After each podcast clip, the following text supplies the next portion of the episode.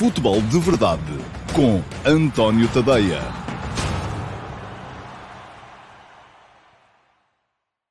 Olá, muito bom dia a todos e sejam bem-vindos ao Futebol de Verdade de uh, terça-feira, dia 9 de março de 2021, dia em que um, se vai decidir, para já, o futuro imediato do Futebol do Porto na Liga dos Campeões. Vamos ter logo mais à noite esse jogo com a Juventus, jogo uh, que se espera intenso, dramático, uh, muito, muito importante para o futuro imediato da equipa do, do Clube do Porto. Um, o Porto ganhou a primeira mão, portanto, eu ainda no último fim de semana, quando me perguntaram se achava que o Porto tinha hipótese de continuar, é claro que tem. O Porto está à frente na eliminatória, portanto, tem todas as hipóteses de continuar. Uh, é claro que do outro lado está um adversário poderosíssimo. Do outro lado está Cristiano Ronaldo, vai estar também, em princípio, Morata.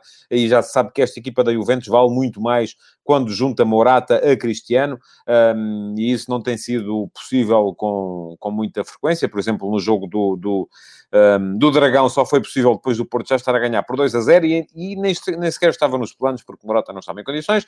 Mas do outro lado está uma equipa do Porto que também me parece que, uh, sobretudo nos jogos da Champions, tem estado um, a um nível muito, muito elevado. Até aqui, em sete jogos, o Porto perdeu por 3-1 uh, fora com o Manchester City, empatou a 0 com o City em casa e ganhou os outros 5, uh, uh, sendo que os outros 5 incluíam todos os jogos em casa, Juventus, Olympiacos e Olympique de Marselha, e incluíram também as deslocações a Atenas e a Marselha para jogar com o Olympiacos, uh, líder incontestado e campeão uh, da, da Grécia, uh, e a Marselha, onde, enfim, na altura já o Olympique já estava naquela mini-crise que acabou por gerar a saída do, do André Vilas Boas, mas continua a ser uma equipa com excelentes jogadores uma equipa que vale muito mais do que aquilo que mostrou ou que não mostrou na edição deste ano da Liga dos Campeões. Portanto, o Porto é uma equipa para levar a sério em contexto da Liga dos Campeões e, sobretudo, porque aqui na cabecinha, a equipa do Porto, quando joga a Champions, uh, parece que está convencida de que as dificuldades se vão apresentar e, por isso mesmo, acaba por se apresentar em campo com um acréscimo de responsabilidade que só lhe faz bem. E eu hoje escrevi sobre isso de manhã, um, no último passo, o texto que sai entre as 8 e as 9, devia sair às 8, mas nem sempre está pronto a tempo, lamentavelmente. Um, mas ainda hoje escrevi sobre isso e sobre aquilo que eu chamei a dor no joelho do Porto. Uh, uh, e a que é que eu chamo a dor no joelho do Porto? Vocês sabem, eu acho que as equipas são organismos vivos, são como o nosso corpo. E nós, sempre que temos, por exemplo, uma dor num joelho, o que, é que nós, o que é que o nosso corpo faz? O nosso corpo acaba por sobrecompensar. Isto é, uh, não apoia tanto o peso em cima daquela perna e o que é que isto vai causar? Vai causar, naturalmente, dores lombares uh, do, do, outro lado, uh, porque quando há uma coisa que não está bem e o nosso corpo sobrecompensa, acaba por se dar mal com, a, com essa sobrecompensação. E é isso que está a acontecer um bocado com o Futebol do Porto. Qual é a dor no joelho do Porto? A dor no joelho do Porto é o facto de ter perdido o Alex Telles e não ter, eu ando a dizer isto desde o início da época, não ter sido capaz de encontrar no mercado uma uh, alternativa capaz uh, de desequilibrar do ponto de vista ofensivo sem se desequilibrar do ponto de vista defensivo. Eu não estou aqui a dizer que os laterais do Porto não são bons. Uh, o Porto tem jogado muitas vezes com uh, Manafá Zaidu, às vezes com uh, Nanu e Manafá, e são, são é todos laterais do mesmo estilo, são todos jogadores daquilo aquilo que eu chamei desde o início da época, laterais corredores, que para desequilibrarem do ponto de vista ofensivo têm que ir até ao fim do campo. O Alex Telles não precisava disso, o Alex Telles cruzava de meio do meio campo e a bola entrava na área com uma qualidade e uma capacidade a permitir finalização que a equipa depois, se calhava aquilo a correr mal, o cruzamento, a equipa entrava em momento de transição defensiva e não estava tão desequilibrada como tem que estar neste momento. Ora, aí está a tal dor de joelho do Porto, que sobretudo nos jogos de campeonato em Portugal, quando os jogadores também, e o próprio Sérgio Conceição já falou disso, uh, os jogadores acham que correr é para a frente e para trás não, porque do outro lado não está a Juventus, está o Boa Vista, enfim, uh, sem menosprezo para o Boa Vista, mas foi o que aconteceu, foi uma das últimas equipas a roubar pontos de forma surpreendente ao Flóculo Porto. Aquilo que acontece é que essa dor no joelho acaba por, por vezes, provocar a tal sobrecompensação que é introduzida na equipa por parte do treinador. E qual é a sobrecompensação? A sobrecompensação é aquilo que o Sérgio Conceição tem feito em algumas ocasiões, que é jogar uh, com um terceiro central adaptado à posição de lateral. Não é só o Sarre à esquerda, já aconteceu com o Mbemba uh, do lado direito também. Um, e a verdade é que, uh, diz o Duarte Veríssimo, espero que o Sérgio Conceição não se lembre de jogar com Taremi e Marega juntos. Olha, eu espero que se lembre disso precisamente. Porque é assim que o Porto é mais forte, no meu ponto de vista. Uh, mas uh, ia dizer que sempre que o Sérgio Conceição fez isto, e já o fez em nove jogos esta época, e eu vou dizer quais foram, deu-se mal. E deu-se mal porque, vamos lá ver, quais foram os jogos. Começou por acontecer em Manchester com o City, perdeu 3-1, e nessa altura jogou com Mbemba, Pep e Sar Zaidu do lado esquerdo. Depois aconteceu no jogo em casa com o City, 0 a 0. Uh, com uh, Manafá e depois uh, Mbemba, Diogo Leite e uh, adaptado à esquerda. Passos Ferreira em casa para a Taça da Liga ganhou 2 a 1 com Sarre adaptado à esquerda. Nacional fora, 2 a 2 no tempo regulamentar, ganhou depois no prolongamento, mas pronto, tempo regulamentar 2 a 2 com Sarre adaptado à esquerda. Sporting, final de Taça da Liga, perde 2-1 com Mbemba como central pela direita, Sarre como central pela esquerda, três centrais mais ou menos assumidos. Braga fora para a taça, 2 a 2, com Sarra adaptada à esquerda. Braga fora, uh, aliás, Braga fora para o campeonato. Uh, para a taça, 1 a 1, do, uh, com Sarra adaptada à esquerda. Boa Vista em casa, 2 a 2, com Sarra adaptada à esquerda. E Braga em casa, para a taça, 2-3, com Sarra adaptada à esquerda. Portanto, eu acho que esta sobrecompensação, a, a tal dor no joelho, está a provocar as tais dores nas costas. Eu acho que o melhor que o Porto tem a fazer é jogar como sabe e como treinou. Atenção, eu escrevi isto de manhã porque acho eu não acho que o esquema seja mau. Eu não acho que a ideia seja má. Acho é que muito provavelmente não está suficientemente trabalhada para poder render em jogos de alto nível. E a verdade é que nove jogos a fazer isto, o Porto ganhou um. Ganhou ao Passo de Ferreira uh, para a, a, a, Taça da Liga por 2 a 1. Um. É verdade que o Porto logo não precisa de ganhar, basta-lhe empatar. Uh, e nestes nove jogos o Porto empatou 1, 2, 3, 4, 5. Uh, a verdade é que sofreu também quase sempre golos e nestes novos jogos, só no jogo em casa com o City é que manteve a baliza a zeros. De resto, apanhou 3, 4, 5, 6, 7, 8, 9, 10, 11, 12, 13, 16 golos em novos jogos. Não convém o Porto entrar uh, no jogo de logo com a expectativa de sofrer 1,8 golos. Portanto, uh, aquilo que me parece. Pergunta-me o Cláudio Mafra se é falta de concentração no campeonato ou superação na Liga dos Campeões. Eu acho que é um bocadinho das duas coisas. Acho que é um bocadinho das duas coisas. Agora, o que eu acho é que a, a, coisa não se resolve uh, mudando uh, o esquema e as rotinas. Esta equipa do Porto, se estiver concentrada, como estará necessariamente mais logo, porque é um jogo de altíssimo nível, e esta equipa do Porto, neste tipo de jogos, concentra-se. se estiver concentrada, eu acho que aquilo que tem mais a ganhar é em jogar uh, da forma como uh, sabe jogar, da forma como treinou, da forma como está mais rotinada. E qual é essa forma? Bom, essa forma é o 4-4-2, ou o tal híbrido 4-4-2, 4-3-3, uh, que o Porto mais vezes usa. Ora, nem de propósito, eu hoje, no meu Instagram, para quem me segue, António Ponte Tadeia, fiz a pergunta, a sondagem, para vocês poderem responder.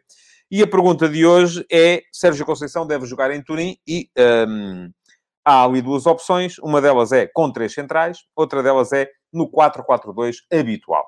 E deixei isto ao vosso critério, para vocês escolherem. Um, já sabem, se me seguirem no Instagram, todos os dias, a seguir ao meu texto da manhã, o último passo que sai no antoniotadeia.com, todos os dias têm uma sondagem para poderem dar a vossa opinião. Ora, neste momento, uh, estamos com uma percentagem elevada de votos no 4-4-2, 77%, e uh, eh, 23% de vocês acham que o Porto deve jogar com três centrais. Ora, eu, já perceberam, acho que o Porto deve entrar no seu 4-4-2 habitual, porque é assim que a equipa é mais forte. E o que é que este 4-4-2 prevê? Uh, ora bem, prevê de facto os dois laterais corredores, que podem ser Manafá e Zaidu, parece-me que são as duas melhores opções que o Porto tem para as posições. É verdade isto que diz o Tiago Reis, que as lacunas do Porto são os laterais. Eu não diria que são lacunas, são jogadores uma equipa deve ser, conforme já disse, é um organismo vivo, é, um, é um corpo uh, que deve ser complementar.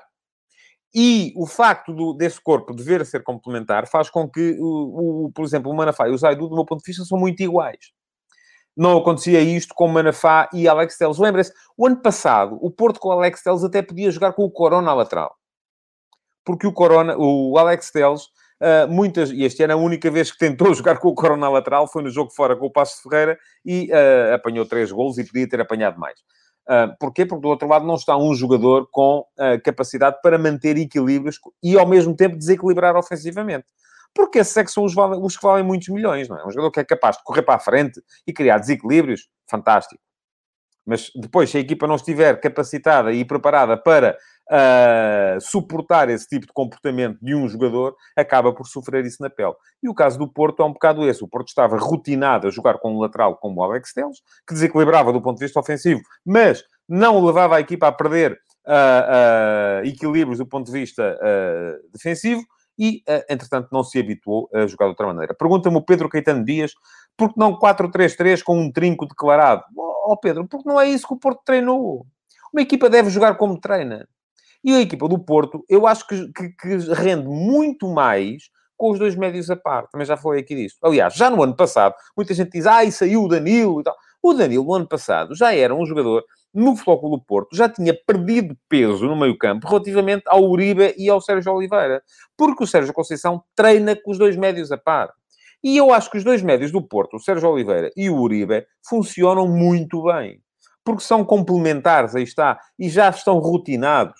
Um, já sabem quando um joga, o outro fica, quando um sobe, o outro fica, e, e mais, e não sobe sempre o mesmo. E isso cria ali muita incerteza na equipa adversária. Portanto, o que é que eu acho que deve ser o Porto? Há esta questão dos centrais, para a qual me alerta o José Fidalgo, não sei, depende muito da, da, da forma como o Pep e o Mbemba eh, estiverem logo. Um, veremos, não é? Veremos se há condições para jogar em Pep e Mbemba. Se houverem, serão com certeza eles. Se não houverem, eu já disse aqui também, eu acho que o Sarre não é, não é nada mau jogador.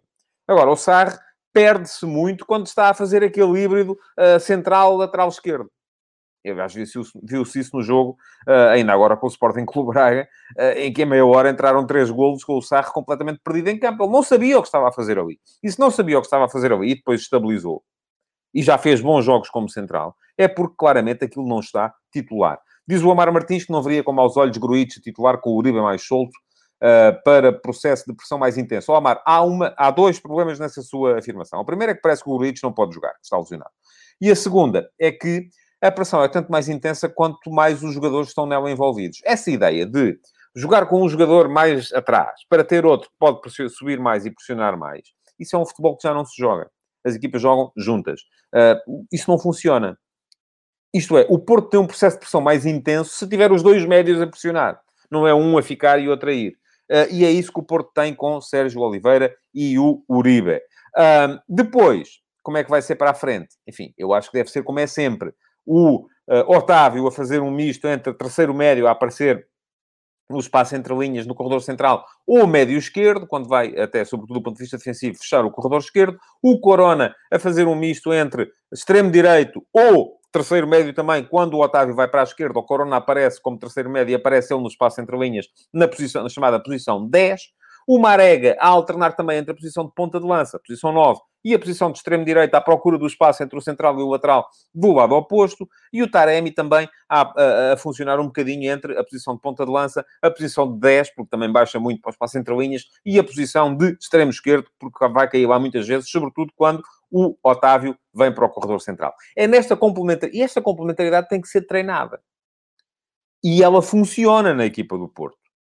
Esta complementaridade funciona no Porto. Isto é, o Porto já tem estas rotinas apreendidas. Funciona bem entre os dois médios, uh, funciona bem estas trocas posicionais, Otávio Taremi, Taremi para o meio, Otávio para a esquerda, uh, Corona para o meio, Marega para a direita. Uh, tudo isto está trabalhado. Eu ia dizer há bocado, a ideia do, do, do, do, falso central, aliás, a Juventus vai jogar assim, tanto quanto, tanto quanto se prevê. A ideia do falso central uh, a fazer de lateral funciona. O Sporting Clube Braga está a fazer uma excelente época com o Sequeira a fazer falso central pela esquerda, lateral quando a equipa recupera a bola. Agora treina assim e não abdica daquilo. É assim que o Braga joga. Os jogadores já sabem que é assim que jogam e, portanto, já sabem que é naquele, naquela, naquelas, naqueles posicionamentos que têm que se mexer e que, por isso mesmo, as coisas não falham como têm falhado quando o Porto muda uh, para se acomodar ao esquema do adversário. Portanto, para que conste, quem quiser seguir-me no Instagram, António Ponte pode dar lá um saltinho e votar, dizer o que é que acha, perdão, se o Porto deve jogar com os tais três centrais atrás ou se deve jogar no 4-4-2 habitual, para que conste, a minha opção é 4-4-2 habitual. Acho que é assim que o Porto é mais forte. Vai ganhar se jogar assim? Não sei. Uh, tem hipóteses? Tem. Acho que tem. Tenho dito. Já alguém me falou aqui nas percentagens, 40%, 45%. Eu acho que 40% é um bom compromisso. Uh, porquê? Porque o Porto ganhou a primeira mão, mas a Juventus é uma equipa mais forte, temos que aceitar isso, não é? Como é que a Juventus, a Juventus vai recuperar o quadrado? E o quadrado é um jogador fundamental uh, para a Juventus poder uh, usar o tal esquema, que é um híbrido entre o 4-4-2 e o 3-5-2. Porquê?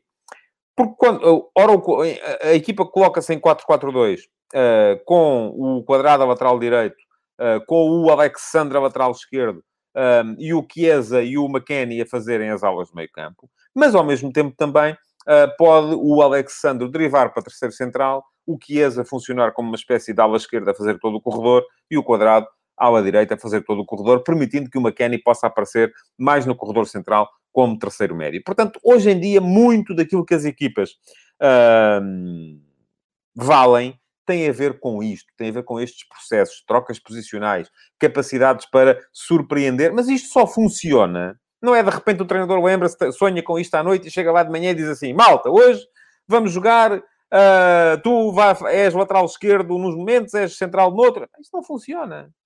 Se não estiverem rotinados, se não estiverem uh, treinados, as equipas não funcionam nestas, porque isto são rotinas difíceis de apreender. E, aliás, eu já o disse aqui, muita gente se centra na questão dos dias de descanso que o Sporting teve no campeonato para poder estar à frente. Eu acho que isso foi importante, mas não foi por causa dos dias de descanso, foi por causa dos dias que o Ruben Amorim teve para treinar em outubro e novembro, quando os outros andavam a jogar uh, fim de semana e durante a semana. E isso permitiu ao Sporting apreender a ideia do treinador e permitiu que a equipa, uh, neste momento, esteja a funcionar melhor, ou tenha funcionado melhor até este momento, do que uh, grande parte dos seus, dos seus adversários. Bom, diz o Pedro Mar que há uma Juventus com e sem Dybala. Sim, é verdade. Uh, ainda que uh, me pareça que o Morata é mais importante para o rendimento da equipa do que o Dybala. Porquê? Porque o Morata solta o Cristiano. E aquilo que se viu, por exemplo, no jogo do Dragão, uh, com o Kulusevski a fingir que era ponta de lança, o Cristiano também a fingir que era ponta de lança, mas a aparecer lá pouco. Uh, Viu-se uma equipa sem referências e a coisa acabou por não funcionar de todo. Vai ser um jogo muito complicado para o Porto, não tenho dúvidas nenhumas disso. Uh, a Juventus vai jogar com paciência. Não estou à espera de uma Juventus uh, vir à maluca para cima do Porto. Não. Uh, os italianos sabem que têm 90 minutos para fazer um golo se não sofrerem nenhum, mas eu acredito que o Porto possa uh, fazer um golo em, em Turim e dessa forma complicar a vida à equipa da Juventus. Fiquem com isto. A Juventus nos últimos três anos perdeu sempre o jogo da primeira mão uh, dos oitavos de final da Liga dos Campeões. Um, este ano perdeu com o Porto, 2 a 1 no Dragão. No ano passado um, perdeu por 1 a 0 em, em Lyon e depois ganhou a segunda mão por 2 a 1 em casa. Portanto, lá está, o Lyon foi capaz de marcar um golo em Turim, no jogo da segunda mão. Há dois anos, perdeu por 2 a 0 com o Atlético em Madrid e depois ganhou a segunda mão por 3 a 0 uh, em casa e conseguiu passar a eliminatória. O ano passado não passou. Uh, outra nota, todos os golos da Juventus nos últimos três anos, na segunda mão dos oitavos de final, foram marcados pelo mesmo jogador. Sabem quem é? Cristiano Ronaldo. Aí está. Há trico ao Atlético há dois anos, o Bis ao Lyon no ano passado, que mesmo assim este não chegou para a Juve passar. Portanto, o Porto passar a Juventus não é assim uma coisa... Enfim, a Juventus é favorita. É. Mas o Porto está em vantagem. E, portanto, estando em vantagem... Hum, e tratando-se de uma equipa que no ano passado foi eliminada por um Lyon, que não vejo, francamente, que seja superior à equipa do Porto, hum, não vejo como impossível, nem pouco mais ou menos, que o Porto possa passar a eliminatória. E pronto. Vamos ficar à espera, perdão, do jogo. Amanhã cá estarei para falar daquilo que ele der. Hoje à noite vou estar também na RTP3, uh, eh, no momento em que o jogo acabar, para uh, explicar também a quem fizer o favor de lá dar um saltinho aquilo que se uh, passou no relevado em, em Turim e para refletir sobre aquilo que há de ter sido na altura já o resultado da partida. A antevisão já a fiz aqui quase em 20 minutos, portanto, para quem se queixa que se fala aqui pouco de futebol jogado, estes primeiros 20 minutos foram totalmente sobre futebol jogado. E o que aí vem também vai ser, em princípio, muito uh, em cima disso. Porque, enfim, muito, há uma parte que não vai ser, mas uh, tem que ser também. Vamos lá. Ontem houve Bessá de Benfica. O Benfica ganhou por 3-0. Fez uma primeira parte fraquinha, onde ainda assim teve as primeiras ocasiões para marcar. E se o Benfica tem marcado primeiro, se calhar, logo naquela primeira parte, o jogo teria sido diferente. Também é verdade que a primeira parte foi fraca e permitiu que o Belenenses, na, na Bessade, perdão, na ponta final deste primeiro tempo, eh, tivesse criado ali duas ou três situações de finalização uh, que podiam ter eh, complicado e muito a vida à equipa do Benfica. Mas atenção, Benfica voltou a não sofrer golos, terceiro jogo seguido sem sofrer golos, voltou a ganhar, terceiro jogo seguido a ganhar e começa a dar alguma razão ao Jorge Jesus quando fala na retoma. Agora, o que me parece é que já é tarde para o Benfica sonhar, seja com o que for, porque uh, a distância para o primeiro já é muito, muito grande e seria preciso, uh, e além do mais, há mais equipas à frente, não é? Não é só o Sporting, há também o Futebol Clube Porto e o Sporting Clube Braga. Uh, bom, segunda parte, bem melhor do, do, do, do Benfica, um, incapacidade da Bessade para meter uh, para criar problemas do ponto de vista defensivo à equipa do, do Benfica, que permitiu uh, precisamente, por exemplo, que o Grimaldo tenha feito um jogo ofensivamente impecável ontem, uh, bem também o Diogo Gonçalves, dois laterais a funcionarem muito bem do ponto de vista atacante, sem serem fortemente condicionados pela ação uh, dos dois extremos da equipa da Bessade, o, o Varela de um lado um, e o. Agora está-me a faltar o nome, caramba, do outro lado. Um, tem nome de treinador também. E eu, mas sabem que isto, um gajo, quando chega a uma determinada idade, a coisa acaba por não funcionar muito bem. Bom, uh, acabou por não, não condicionar, acabou por não ser capaz o Abessado de condicionar a equipa do, do Benfica do ponto de vista defensivo, e isso, uh, de certa forma, uh, acaba. Eu estou aqui à procura do nome porque desculpem lá, mas chateia muito, estes, chateiam muito estes lapsos de memória e estava aqui a falar precisamente do Miguel Cardoso. Está. Uh, pronto, peço desculpa ao Miguel Cardoso, escapou-me. Mas é isso, não foram capazes de condicionar o Miguel Cardoso e o Varela, um de um lado, outro do outro, a ação atrás do Benfica. E o Benfica, no segundo tempo, com um Pizzi forte, um Pizzi que, quando tem bola e quando a equipa tem bola e não é obrigado a correr atrás dela, é capaz de mostrar muito mais. E é um jogador que tem qualidade, tem definição. E um Seferovic que acabou por fazer dois golos. Uh, enfim, se calhar é um exagero aquilo que disse o Jesus, quando lhe falou no objetivo dos 30 golos ainda para, uh, para esta época. Uh, mas uh, parece-me ainda assim, ora, o Seferovic neste momento está com 11, está a 4 uh, do Pedro Gonçalves. Acho que o objetivo de ser melhor marcador da Liga está perfeitamente ao alcance, sobretudo se a equipa começar a funcionar do ponto de vista ofensivo, e foi isso que se viu, por exemplo, ontem. Ora, eu já, já vi depois do jogo muitas. Um, Uh, teorias uh, relativamente àquilo que foi o jogo. Falam no Ricardo Rocha, Bessado Benfica, com uma arbitragem bastante mais permissiva do que o habitual, finalmente, diz o Ricardo. Eu não lhe chamaria permissivo, eu acho que o árbitro deixou jogar. E fez bem. É, enfim, nós andamos aqui todos há muito tempo. Uh, pronto, enfim, deixar jogar é ser permissivo, podemos achar que sim. Uh, mas permissivo tem sempre uma conotação negativa, não é? Naquela base do deixar andar. Não é isso. Fez aquilo que tem que fazer, quer deixar jogar. Uh, andamos aqui todos há muito tempo a, queixar-nos do uh, nível de, de, de, do, campeonato português, porque há muitas faltas, o jogo está sempre a ser interrompido, não há tempo útil de jogo, por aí fora. E ontem, como o, o árbitro foi, de facto, como disse, uh, mais, mais permissivo, um, aquilo que vamos dizer é que, ah, mas o Belenenses fez, a fez poucas faltas, pá. Isto é uma vergonha, não é? Pronto, é Nunca estamos satisfeitos com coisa nenhuma, já repararam? É, se uh, há muitas faltas, é porque há muitas faltas. Se há poucas faltas, é porque fez poucas faltas. Vamos lá ver. Eu, conforme quem me segue sabe, não compro, a não ser que me venham com provas irrefutáveis. Teorias da conspiração. Uh, também havia outra, que o Petit, quando joga com o Benfica, nunca consegue ganhar. Vejam lá que chatice. É, acaba ser normal, o Benfica é mais forte, mas o Petit nunca consegue ganhar. Eu já me tinha lembrado disto que está a dizer a Carla Sofia hoje, porque vi esse jogo, esse Belenenses Benfica. Diz a Carla Sofia que, coincidências do destino, Luizão e Lucas Veríssimo estrearam-se a marcar no Jamor e contra o mesmo adversário, se acharmos que esta Bessade é a herdeira do Belenenses. Na altura, o jogo ficou 3 a 3 uh, eh, e o Jamor servia de casa do Benfica. Hoje uh, ficou 3 a 0 um, ehm, e o Jamor serviu de casa à Bessade. Bom, mas ia dizer, estava a falar das faltas. Uh, pronto, há duas teorias. Uma delas é que o Petit facilita contra o Benfica e eu, francamente, eu não acredito Uh, é um treinador, não é? O treinador não chega ao pé dos jogadores e diz, oi, sua malta, agora é contra o Benfica, vocês não joguem, está bem? Deixem, epá, deixem, deixem-nos ganhar. Vocês acreditam nisto? É preciso juntar-se ali a vontade de todo um plantel. Acreditam francamente nisto? Enfim, podemos até dizer assim, ah, mas a Bessade é o satélite do Benfica, perdem sempre... Mas ainda há dois anos o Benfica uh, uh, na, na, na, começou a perder a a vantagem que tinha e depois acabou por conseguir preservá-la, precisamente num empate em casa contra a Bessade, na altura treinada pelo Silas. Pronto, mas a questão é que não é aqui o treinador que está. Uh, chega lá e diz, malta, hoje é para jogar, malta, hoje é para não jogar. Pronto, e agora dizem-me assim, ah, pronto, o Duarte Veríssimo. Uh, não é verdade isto que está a dizer, ó Duarte. Uh, esta época contra o Sporting, a Bessade fez 26 faltas e contra o Porto fez 23. Eu, por acaso, tive a curiosidade de ir ver esses números. Uh, e posso ter visto mal, uh, e portanto vou pedir-vos aqui licença para olhar outra vez para eles, mas estou aqui, ao mesmo tempo que estou a falar convosco, estou aqui no site da Liga. Um, a verdade é que a média de faltas da BSAD nos últimos uh, seis jogos foi de 13 faltas por jogo. Uh, tinha, fez nove faltas ontem, de facto, isso é verdade, isso é verdade absoluta.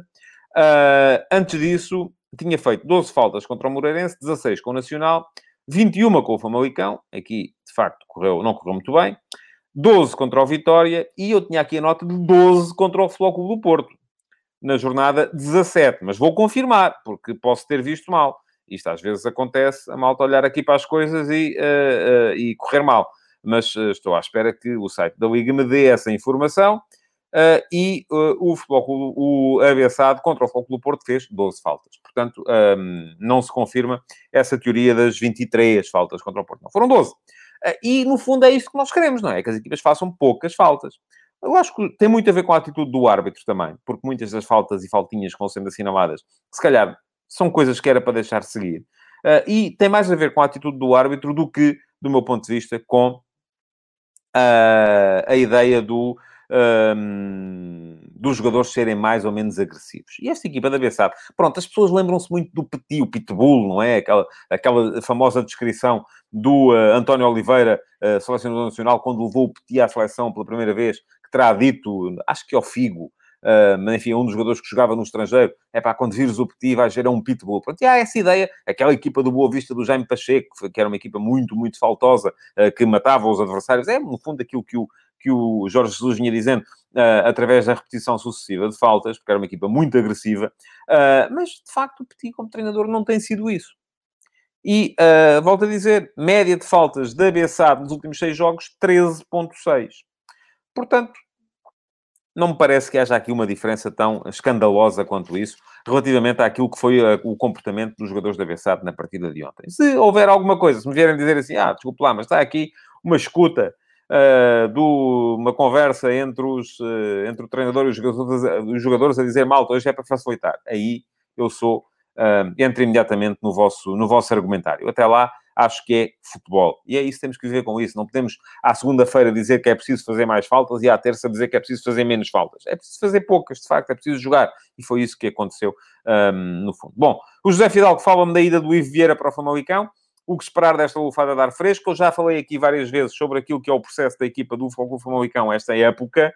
Acho que uh, milagres só Jesus Cristo e seria um milagre fazer pela segunda época consecutiva uma equipa do zero, com jogadores emprestados, uh, fazê-la chegar lá acima ao topo. Acho que o Ivier é um bom treinador, uh, um treinador positivo, e aí eu gosto disso nos treinadores, e pode com certeza uh, ajudar a equipa do Famalicão. O Silas acabou por passar, entrou e saiu, quase nem se deu uh, pela entrada e pela saída, com certeza. Mais uma vez, o Silas acho que se precipitou. Precipitou-se na ida para o Sporting, em condições que se calhar não fez valer as condições ideais e voltou a precipitar-se agora na ida para o Famalicão, uh, também em condições que me parece que eram longe, estavam longe das ideais. Mas eu gostava ainda de falar, antes de terminar, e ainda tenho dois minutos, sobre o Berbicaz que está aí montado uh, por causa do, um, do Ruben Amorim.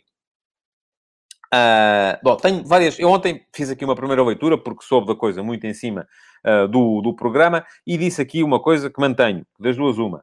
Ou uh, a ANTF, Associação Nacional de Treinadores de Futebol, perdeu a cabeça de vez, ou uh, o Sporting terá aproveitado uma coisa que acontece sempre, que de facto é mascarar uma ilegalidade, para fortalecer o espírito de união, onde vai um, vão todos e uh, a questão do inimigo externo. Uh, e fiquei à espera que a NTF viesse dizer alto lá, porque nós, sempre que isto acontece, fazemos uma participação. Participámos do Sérgio Conceição quando ele uh, foi treinar o Olhanense, participámos do Luís Freire, agora que treina o Nacional, participámos do... Enfim, houve tantos casos, tantos casos, não é?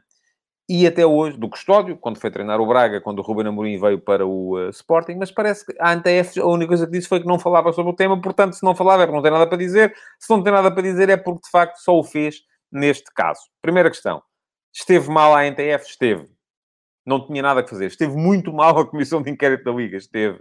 Porque também, ouçam, eu, eu sei que as pessoas mais ligadas aos aspectos legais, uh, para elas há uma realidade e há uma realidade judiciária. Eu, enfim, nunca, nunca, nunca me interessei muito pelo direito, não é coisa que me faça uh, pele de galinha, mas uh, a realidade para mim é a realidade. E ir pedir, por exemplo, aquilo que fizeram ao Francisco Geraldes, eu vou usar o termo, desculpa lá, é uma sacanice que não se faz. Não se vai pedir. Toda a gente sabe que o Ruben Amorim é o treinador do Sporting. Vai-se vai -se colocar em causa o Francisco Geraldes, pedindo-lhe para testemunhar e para lhe perguntar se o, o Ruben Amorim é que dava aos treinos. Mas alguém tem dúvidas disso? Alguém tem dúvidas uh, que o Ruben Amorim é que dava aos... É preciso ir perguntar a um jogador que lá estava e que já não está? Mas isto faz algum sentido na cabeça de alguém colocar o jogador em xeque por causa disto? Na minha não faz. Vamos lá ver. A lei está mal. Ou melhor, eu até admito que a lei esteja bem. Mas lá, para a lei estar bem é preciso haver condições de acesso aos cursos. Eu já o disse aqui acerca do Luís Freire. O Luís Freire ganhou no campo o direito a treinar na Primeira Liga. O Luís Freire foi, foi promovido em todos os escalões do futebol nacional. Todos. Dizer-lhe a seguir, olha, desculpe lá, mas você, como ainda não teve vaga para se inscrever uh, no curso de quarto nível, agora não pode treinar. Quando ele subiu, mas está tudo maluco. A lei está errada. Pronto, ponto final. A lei não tem que se mudar por causa do Ruben Amorim. A lei tem que se mudar porque está errada. Ou então tem que se dar acesso a todos os treinadores que tenham essa possibilidade de frequentar o quarto, o quarto nível do curso. Já o disse antes, não o estou a dizer agora, já o disse antes. Pronto, ponto prévio. Depois, os clubes fazem chicos partiços atrás de chicos partiços para ludibriar uma lei que está errada inscrever o treinador como delegado, massagista, dirigente, treinador adjunto, roupeiro, uh, sei lá, o que quiserem, é uma chique expertise, que não dignifica em nada o futebol nacional. Terceiro, aquilo que a NTF fez agora relativamente ao Rubem Amorim não se faz. Porque não o fizeram relativamente a mais ninguém. Ou se tivessem feito, já tinham vindo dizer que tinham feito e, portanto, é um caso de perseguição. É isto claramente que eu estou a dizer. A não ser que a NTF me venha dizer assim, já fizemos relativamente a todos os outros que estiveram nestas condições, é um caso de perseguição. Estou a dizer com todas as letras possíveis e imaginárias.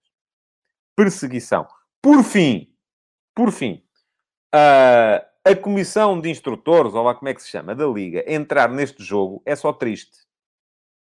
É só triste, não faz nenhum sentido. E, de, mais uma vez, ou fazem isto relativamente a todos os treinadores que estiveram nesta situação, ou então não têm nada que o fazer nesta situação agora com o Ruben Amorim. Porque, enfim, aqui mais uma vez se causa, eu uh, lembrei-me outra vez disto ontem, uh, sempre que ouço o Carlos Carvalhal a queixar-se da falta de... Uh, visibilidade que tem o trabalho que ele está a fazer, o excelente trabalho que ele está a fazer no Sporting Clube Braga, lembro-me sempre depois, não tem visibilidade, mas também não tem escrutínio. E a questão é que o Ruben Amorim, quando foi treinador do Braga, ninguém se lembrou de lhe fazer um processo. Quando foi treinador do Sporting, passou imediatamente assim. E aqui, atenção, não é a posição ao Sporting. Eu estou convencido que se fosse Benfica ou Porto seria igual. Porquê? Porque há outro escrutínio, porque os grandes estão nas manchetes dos jornais todos os dias, abrem os programas e os programas de televisão são sempre sobre eles, não são sobre os outros, e infelizmente as nossas instâncias regem-se por isso. Bom, já, já me alarguei mais do que devia em termos de tempo, não em termos de nada daquilo que tenha dito. Já sabem que Uh, Pergunta-me o Júlio Caetano se a ETF não devia defender os treinadores. Pois, mas a questão é que eles acham que estão a defender assim. Mas é só no caso do Rubén Amorim. No caso dos outros, não. Já não estão a defender, já não precisam defender.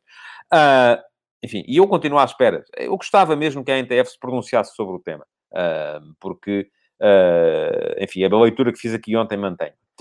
Queria lembrar-vos que podem dar um saltinho ao meu Instagram, António.tadeia, para votarem na sondagem do dia.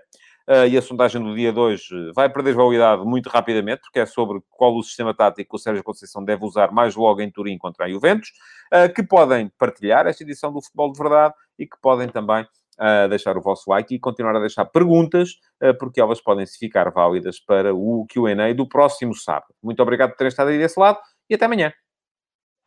Futebol de Verdade. Em direto de segunda a sexta-feira, às 12h30